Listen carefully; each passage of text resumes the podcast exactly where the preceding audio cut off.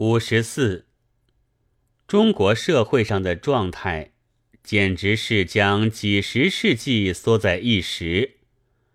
自油松片以至电灯，自独轮车以至飞机，自标枪以至机关炮，自不许妄谈法理以至护法，自食肉寝皮的吃人思想以至人道主义。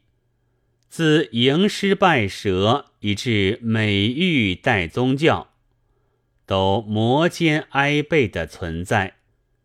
这许多事物挤在一处，正如我辈约了岁人事以前的古人拼开饭店一般，即使竭力调和，也只能煮个半熟。伙计们既不会同心。生意也自然不能兴旺，店铺总要倒闭。黄福是做的《欧战之教训与中国之将来》中，有一段话说得很透彻：七年以来，朝野有识之士，每辅心于政教之改良，不注意于习俗之转移。庸具之旧染不去，新运不生，事理如此，无可勉强者也。外人之凭我者，为中国人有一种先天的保守性，即或迫于时事，各种制度有改革之必要时，而彼之所谓改革者。绝不将旧日制度完全废止，仍在旧制度之上，更添加一层新制度。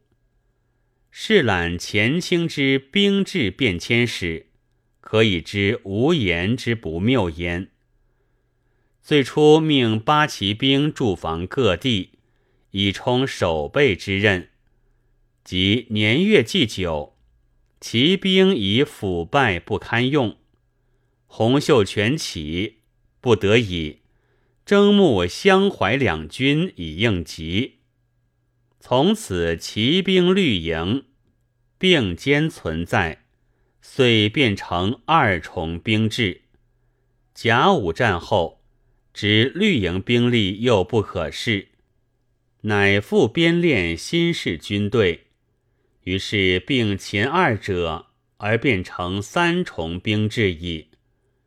今骑兵虽已消灭，而变面换形之绿营依然存在，总是二重兵制也。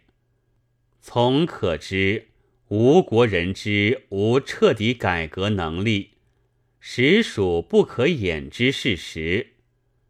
他若贺阳历新年者，附贺阴历新年，奉民国征朔者，仍存宣统年号。一查社会各方面，改无往而非二重制，即今日政局之所以不宁，是非之所以无定者，简括言之，实亦不过一种二重思想在其间作祟而已。此外，如继续信仰自由，却又特别尊孔；既命圣朝已老，却又在民国拿钱；既说是应该革新，却又主张复古。四面八方几乎都是二三重以至多重的事物，每重又各个自相矛盾。一切人便都在这矛盾中间，互相抱怨着过活，谁也没有好处。